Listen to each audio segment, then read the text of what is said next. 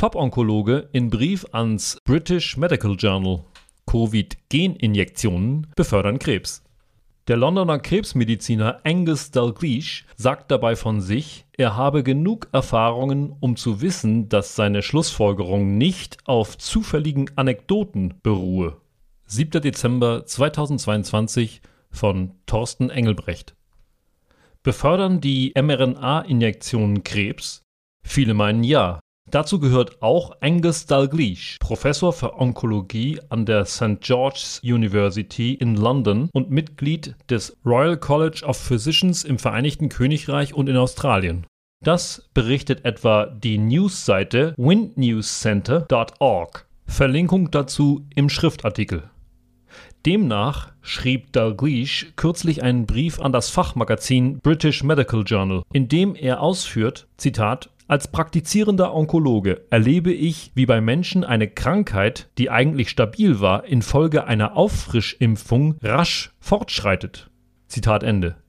Diese Menschen seien regelrecht zu einer solchen, in Anführungsstrichen, Impfung gezwungen worden, meist weil sie reisen wollten.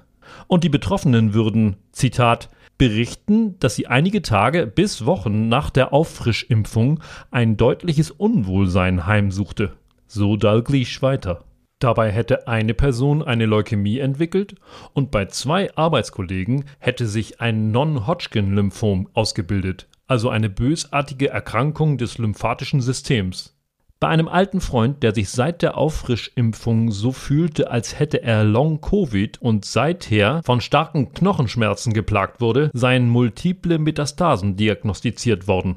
Dalgleish sagt von sich, er habe genug Erfahrung auf diesem Gebiet, Zitat, um zu wissen, dass dies nicht nur die zufälligen Anekdoten sind, die viele vermuten, zumal das gleiche Muster in Deutschland, Australien und den USA zu beobachten ist. Zitat Ende.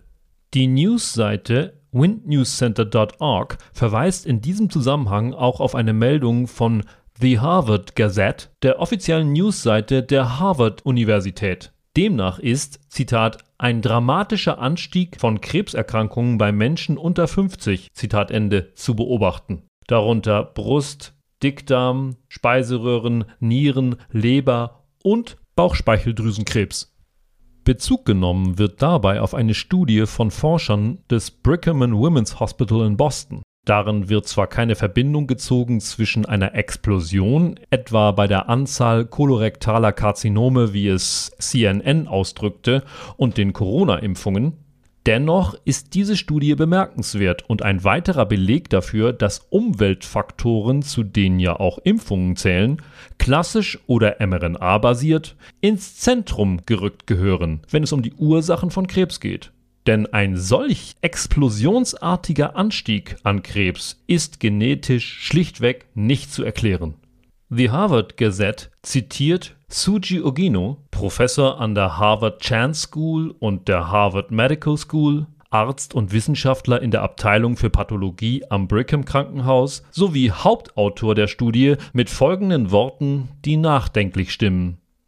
Zitat: Wir haben festgestellt, dass dieses Risiko mit jeder Generation zunimmt. So haben beispielsweise Menschen, die 1960 geboren wurden, ein höheres Krebsrisiko, bevor sie 50 Jahre alt werden, als Menschen, die 1950 geboren wurden. Und wir sagen voraus, dass dieses Risiko in den nachfolgenden Generationen weiter steigen wird.